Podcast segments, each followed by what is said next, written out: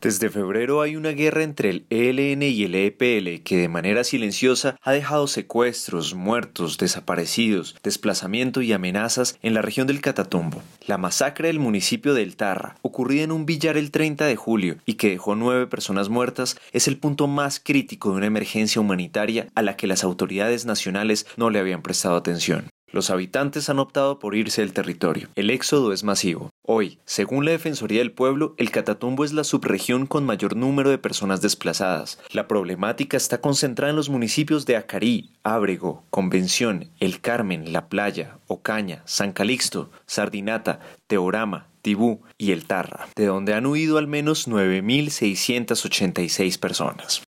Olger Pérez Quintero, líder de la junta directiva de la Asociación Campesina del Catatumbo, asegura que el constante enfrentamiento entre el ELN y el EPL ha sido apenas una de las razones que ha derivado en desplazamientos, amenazas y hechos violentos. Bueno, la situación es bastante, bastante compleja, ¿no? Si de por sí existe ya, existía un temor, un miedo, una sobra en los habitantes de la región de Catatumbo a consecuencia de lo que viene aconteciendo por los enfrentamientos que permanentemente hay, los asesinatos que de personas diariamente aparecen muertos, en fin, desde la firma de los acuerdos de proceso de paz, cuatro compañeros nuestros han sido asesinados, eh, incluyendo mi hermano Álvaro, que fue asesinado el día 4 de abril de este año. El 30 de julio, Pérez Quintero tuvo 30 minutos para comentarle a Mitchell Forst, relator especial de la ONU para los defensores de los derechos humanos, sobre esta crisis. Cuando la reunión terminó, encendió su celular y se dio cuenta de que tenía el buzón lleno de mensajes que alertaban sobre la masacre del Tarra.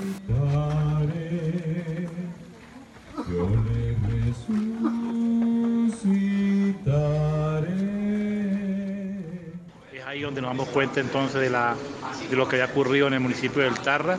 Pedimos de nuevo audiencia con el relator, nos regalaron de nuevo otros 20 minutos y ahí les explicamos eh, lo que había acontecido en el, municipio, la información que teníamos del municipio del Tarra. Queremos entonces pedirle a la Defensoría del Pueblo el acompañamiento a toda la población, a toda la comunidad de Catatumbo, eh, cómo a través de la Defensoría del Pueblo buscar que se, a todos los habitantes de Catatumbo nos otorguen unas medidas cautelares por parte de la Corte Interamericana de Derechos Humanos, donde el Estado no garantice realmente la vida, que es lo que no está haciendo.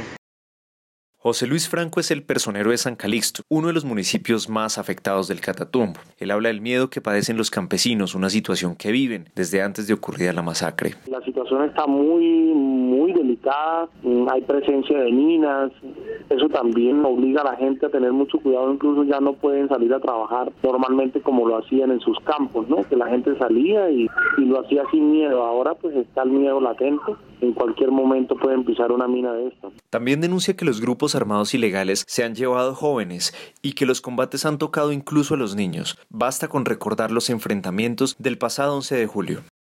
Zona noroccidental salieron niños afectados, una niña que salió bastante afectada, niños que quedaron afectados con estos enfrentamientos y hubo afectación física. Hubieron algunos que les cayeron balas en piernas, en la espalda, en la espalda.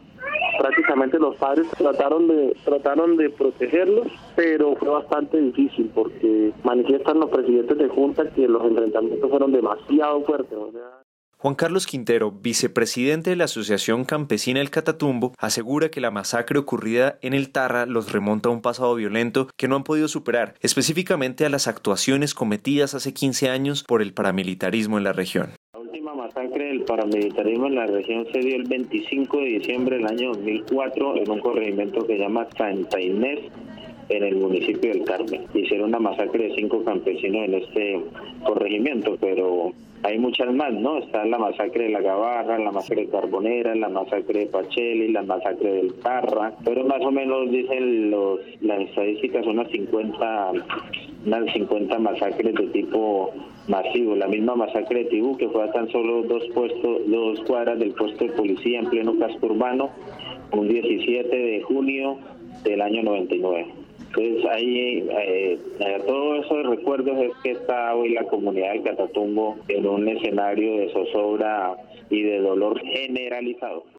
Y una semana antes de la masacre, Luis Fernando Niño, secretario de Víctimas, Paz y Posconflicto del Catatumbo, había llamado la atención para que los actores armados respetaran el derecho internacional humanitario, que no incluyeran a los civiles en el conflicto y que no instalaran artefactos explosivos en los campos. Parecer si los comandantes tanto del ELN como del EPL a nivel digamos regional, locales no no no no hicieron como mucho caso de las instrucciones que que en el caso específico del ELN había dado Pablo Beltrán de respetar a la población civil, de sacar del medio del fuego cruzado a las personas que no son parte del combate. Esto duró más o menos que una semana, digámoslo así, de tregua, pero luego pues lo que tenemos información es que se han vuelto a presentar diferentes confrontaciones. Para el próximo 9 de agosto está previsto que el nuevo gobierno presida un Consejo de Seguridad en el Catatumbo, con las autoridades militares y policiales. Sin embargo, las comunidades piden ser escuchadas para darles a conocer al menos tres puntos que no dan espera. primero, todo lo que tiene que ver con inversión social, infraestructura, salud, educación, vías, tema de abandono del Estado en el Catatumbo el tema de erradicación de cultivos, que sea un plan más de sustitución, no a la fuerza, sino con programas especiales, que el PENIS cumpla con todos los, diferentes aspectos en los que se comprometió. Y uno tercero, pues que la mediación tenga pues, autorización del gobierno para seguir haciendo sus buenos oficios en territorio y poder lograr una tregua entre los grupos. Los habitantes del Catatumbo que están en medio del fuego cruzado les insisten a los tomadores de decisiones y a la comunidad internacional que los civiles no tienen garantías para vivir con un mínimo de tranquilidad y piden que no les den la espalda.